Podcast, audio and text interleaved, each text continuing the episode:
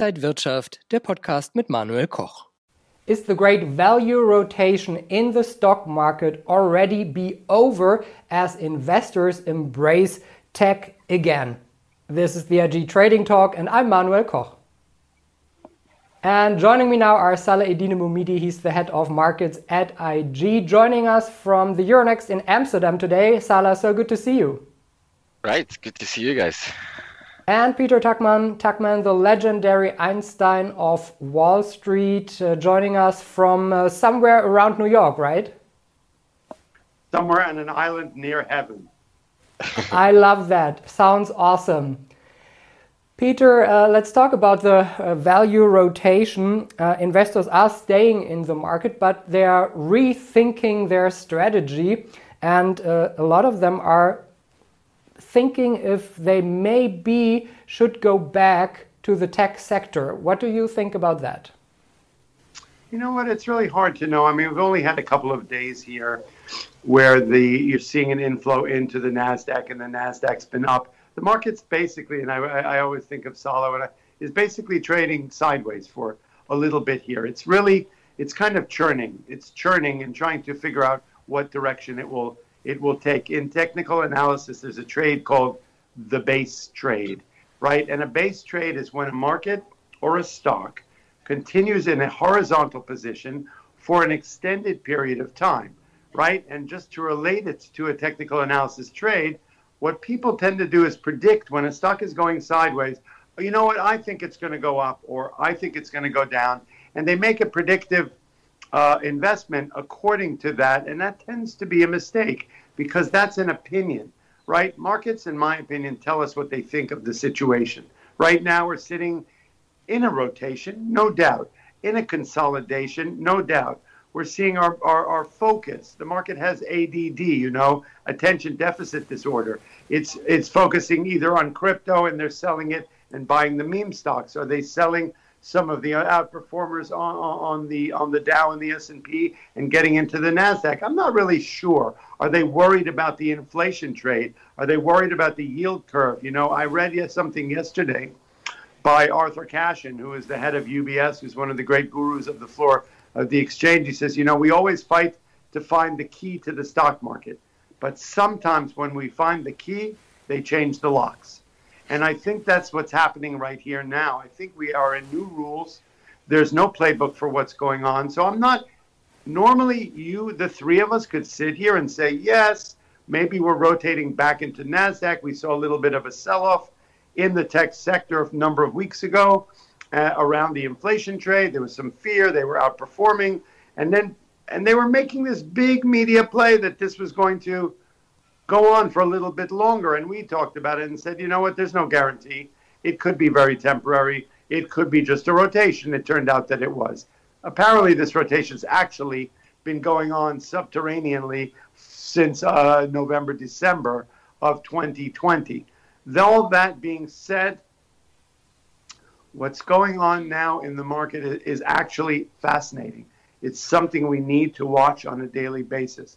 We obviously have this phenomenon going on in these meme stocks. And I need to mention them not because there's something I focus on, but I'm always, as we always talk about, I'm always continuously a student of the market, right? And my new line of the of the of the year is going to be this is not your grandfather's stock market, right? What's going on now is extraordinary.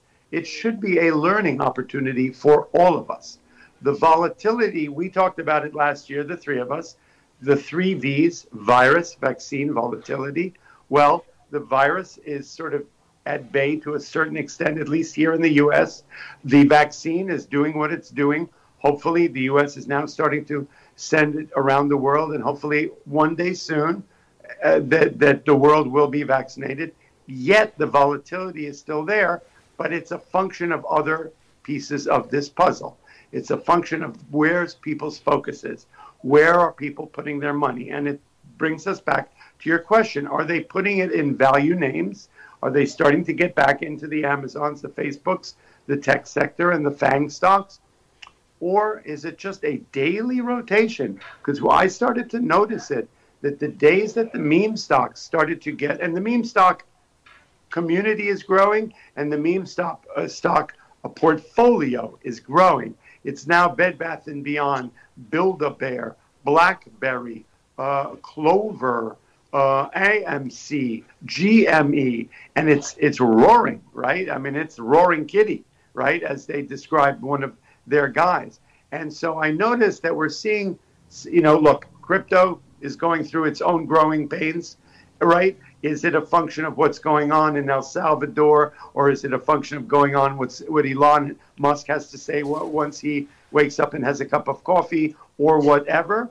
Or, or is it the fact that they were able to recoup a lot of money from the ransomware and they realize that, eh, that crypto is not really hiding in, in the nooks and crannies of the world as we thought it was?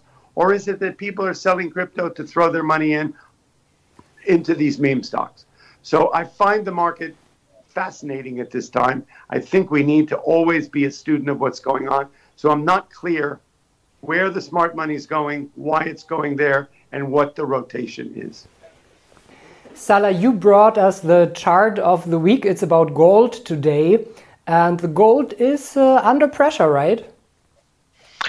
Um, it's like uh, Peter already mentioned, we are in a base, we are in a trading range right now. We see, as we have seen the weeks before, everything was in a bull run, and now we see a small pause, even in gold. And the trading range that we see right now is, for me, actually something positive. If we break out at the upper at the upper level, we could combined with the seasonal pattern that actually everybody knows July, July August is one of the best fa- periods for gold. And uh, if we break, we could even see a test of 2,000 US dollars. And if somebody would participate on that, you could do that with Turbo 24 at IG. With a long, for example, using a call at least below this this trading range that we have mentioned before, and otherwise, if you think like Manuel, this is maybe overheated right now. A correction could be coming right now. Then uh, at least above 2000, I would take a, a short Turbo 24 to secure my uh, to secure the upper side, right? Peter, what are your thoughts on gold? You know what? Gold is really not my expertise. I find it fascinating to see its relationship to cryptocurrency obviously, from our point of view, when we are on the floor of the exchange, we don't trade gold in any particular form except in the ETF, the GLD, and we don't really focus on it. I'm more of an equities guy, but I've found it fascinating to know about the space, the physical gold, and the way it's traded. I find it fascinating to know that it's a hedge, uh, uh, uh whether it's a hedge against inflation or it's a hedge against the stock market position people in the past have often used that as a hedge against large long positions in equities.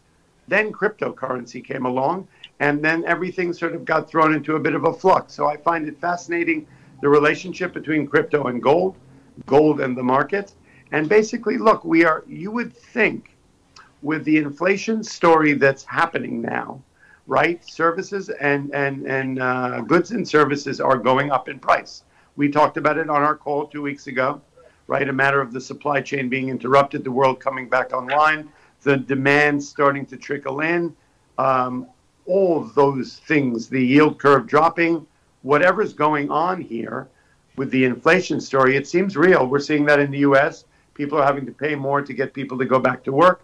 People are having to pay way more for construction services, for lumber, for a lot of other commodities, right? And so you would think that gold is a commodity, that it would be um, on the upswing with the inflation story happening, yet it is not. So um, Salah is the seasonal pattern guru, and if he says to me that June, July, and August uh, are the more uh, historically positive months for June, then perhaps some people are playing it contrarian and they're getting out of it before they think maybe it's going lower, or maybe this is just a dip before a further rally. I did want to go back to I sort of got distracted when I talked about the ba- about the base trade. The funny thing about the base trade, which is where I think we are in the market, is that if you follow technical analysis and a stock or a market or an economy is flatlining for an extended period of time, there are people who tend to get anxious and decide their opinion about whether it's going to higher from here or lower from here. Right? There's a there's a there's a there's a, a trade called a trend trade. That is the trend is your friend. When a stock is going up, historically it tends to continue to go up until the trend is broken. The funny thing, and then you follow that trend when it retraces down to your moving averages. But the funny thing about a base trade, which is takes patience and discipline to do, is because you watch it flatline for a while. And everyone tends to jump in because they have an opinion that it's going to break out on the upside. And then there are those who think it's going to break down on the downside. If you follow technical analysis, you don't have an opinion about where it's going to go. You let the market tell you where it's going to go. Once it's trading sideways, you wait for a green bar, a candlestick. People hopefully know that what we, we've talked about it before, or a red candlestick, meaning that the market is making its move. And then you hop on that train to leave the station. So you don't have an opinion. You let the market decide which way it's going to go. And I kind of think that's where we are right now. There are a lot of moving parts. There's a no playbook for where we are in the, re- in the economic reopening with the virus, with the vaccine. You guys in Europe are still on curfew. We here in the States are reopening. People in Brazil, in India, in Japan, in South Africa are getting decimated once again by the virus. What is the world going to look like on the other side of this? What are the markets going to look like on the other side of this? What's going on with the meme story? Where is cryptocurrency going to go? So we need to wait at this point to be a student of the market and to let the market tell us what the next move is. Are we going to be, what are we going to be reacting to? And will that be a bullish bet? The market will tell us if it's a green bar soon enough or a red bar and it'll be a bearish bet. Peter, in the second half of this year, there will be a new IPO at the New York Stock Exchange. The company is called Signa Sport, which is, which is mostly owned by the famous Austrian investor René Benko. But it's not like a normal IPO, it's a special purpose acquisition company, a SPAC. What do you think about these kind of IPOs? So you know we've had it was it, was something nobody knew about just a number of you know, probably months or years ago, right? They are they they are a recent phenomenon, probably years. Um, they became the flavor of the moment, as we say. You know, markets tend to get their hands on something and then they just beat it to death sometimes, right? They are excited about it historically on the floor of the stock exchange. We are the preeminent market for a classic IPO, where a company is private, it goes public, it does a roadshow, it hires an investment bank, they issue shares, they come down to the floor of the stock exchange. We put on a beautiful event, and the stock opens as an initial public offering. The price discovery process, which we are incredible at on the NYSE, um, is something that's gone on for years and years and years. And I'm always a firm believer that where a stock opens and how that process happens will determine the future way the stock trades. An IPO, the price discovery, the opening of it on the floor of the stock exchange is like building a building. You don't build a building by putting bricks up here, up here, up here. You build a foundation. You lay groundwork where it has structure and foundation in order to create confidence in the public, right? This is an IPO is when the, the first public's first initiation to a new company that has that has been in the past private and is now letting the public price it, letting the investment community determine where they find value. That's historically the way we've been doing it. Then Spotify came around and it, we became what's called the direct listing. It was another new opportunity and a way to sort of avoid some of the large expenses that go into an IPO and whatnot and trying to bring it directly to market. We were apprehensive about the direct listing process, but we've been doing it now for a couple of years and it's proven its, its viability. It's a little bit strange. I don't need to go into the in- intricacies of it, but it's proven to be an okay model, and, and, and we've supported it on the floor of the New York Stock Exchange. A SPAC, however, is sort of a shell company, right, that usually has some sort of a celebrity or a high profile person in charge of it. It's a way of raising capital for future acquisitions, right? So it's a shell company that exists as a corporation with the idea that the people who make up the board of directors are then, once it IPOs, You raise some money, and then you look forward to making acquisitions of companies that are private, that are out in the private sector, and make them part of this public SPAC. It's kind of fascinating. I don't, I know somewhat a lot about it because I trade them very often on the floor of the exchange, but the whole concept to me is fascinating. What we saw happen in 2021 was we have traded over 211 SPACs. 211 SPACs have gone public shell companies without yet companies that they've acquired on the floor of the New York Stock Exchange since January 1st, 2021. It's been a absolute frenzy. And in the beginning, it was very exciting. They all list at $10. It's a consistent opening process. $10 is where they are priced, and they either trade up from 10 or down from 10, depending on the excitement, the hype, and who is involved in the company. For a while, they opened at $10 and they kind of marinated and sputtered around at the $10 level. Then, when everything sort of got exciting in February and the markets were sort of hot and wild and we were crazy meme and this and that, they became very, very um, exciting. People were looking, there was an appetite for new things to invest in, and people started focusing on SPACs. That's why so many of them listed and they became hot. And we saw them not open at $10. They started to open at 10.50, 10.40, and trade between 10 and a half and 11. And they were the flavor of the moment. What ended up happening was, which often happens with, with, with life and markets and whatever, we overdid it. They issued too many of them. Everybody and their mother was opening a SPAC and starting a company. And they suddenly realized, oh my God, there are not even enough private companies out there that these SPACs are going to be able to acquire, right? That are viable entities. So what have we done? We've built a building that's a shell, but we don't have enough people to occupy that building to make it for layman's terms. Those buildings are going to lay empty, right? We have SPACs that have no, that are just an empty shell, and we don't, they have not figured out how to monetize them in a future way. So I hope that that's a good one. We're starting to wind back into a little consolidation in the SPAC space. There were some regulatory issues that went on. They kind of pulled back on the whole. We were literally doing five, ten of them a day, right? Period of March, April, May. We were listing five and ten of them a day. That has stopped. We do about three or four a week now. I hope that the one you're talking about is a positive and a good one. We're sort of circling back to them becoming something viable.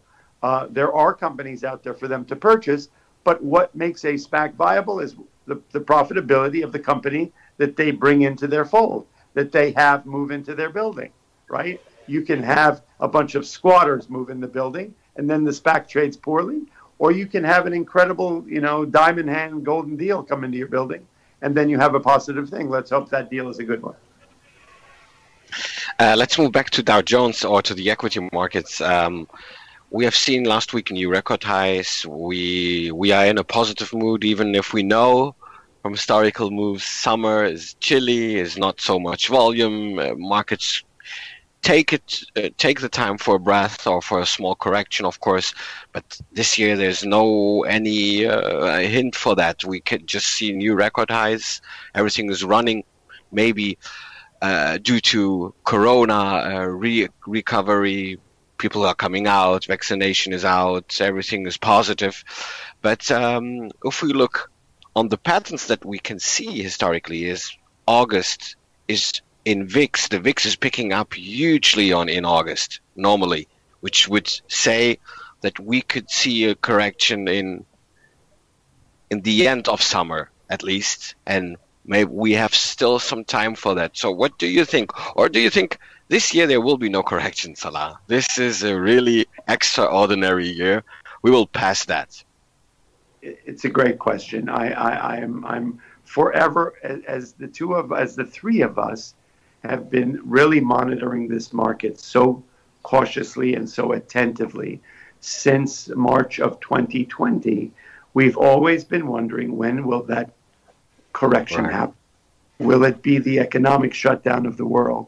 Will it be the coronavirus and a million deaths worldwide? Will it be the complete cessation of people's out, outdoor lives? Will it be no cruise ships, no movie theaters? No. What will it be? Will it be uh, a change of, of, of, of administrations? What will it be that will make this correction happen? Right? And I don't think anyone could have predicted that from March 23rd, 2020 low, till August 12th, back to even, and then the next 20 to 30 percent rally we've seen since then would have happened in the eyes of what's really going on. I mean, let's be clear.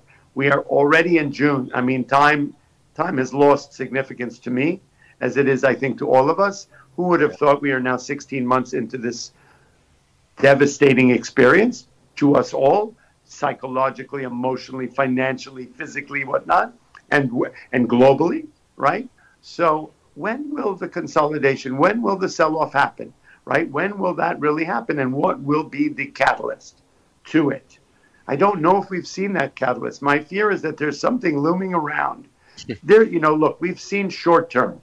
The inflation story caused a two week sell off in the NASDAQ. Everyone was talking, oh, this is going to be it. Or whether it was the, uh, the rollout of the vaccine uh, and the, the, uh, um, uh, the, the obstacles to and the obstacles that happened along that way? Is it the resurgence of the virus uh, in India and Brazil? Is it the lockdown in Paris and in Germany? Is it um, is it the fact that people are only are, are still fearful uh, about getting the vaccine and they're not going to do it? So we'll never have we'll never have herd immunity. What is it, or, or, or is it that people aren't going to go back uh, into onto cruise ships and planes and restaurants? What is it that is going to dislocate this rally, which has been a generational rally since March 23rd of 2020? You asked me the question, I don't know the answer. I really don't. I don't know. You know, if, if, if you were to ask me and I were to ask people who've been around for 100 years, they would go, of course it's going to happen. Markets never stay at these levels, right? We've seen it uh, happen. But I'm a firm believer that we are in a new rule mode, that there is a new playbook going on, that there's an incredible appetite for investment opportunities in the world, that we are seeing a huge phenomenon of retail investors in the market globally, right? Here in the US, plus globally, we've seen 40 million plus people come in through the doors of Robinhood and TD Ameritrade through their interest in meme stocks, people who never, this is not your grandfather's stock market.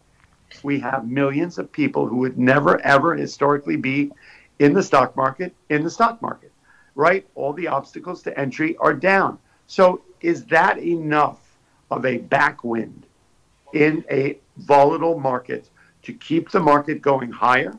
If you take that little piece of the puzzle plus there's a lot of money on the sidelines still. There's a lot of money invested in the market. A lot of rich people have made a lot of money in the last year. So there's fresh money, there's new money, there are new investors, right? And we have a reopening story. It, are those moving parts enough to really support any kind of a sell-off that we may come may happen? It's been clear to us that we've we, we've we've stared disaster and death in the eye for the last 15 months. We have. A million people are dead globally. The world was came to an end. Stop. Stop dead. Yet the market never went down. Now, I would say one thing to you.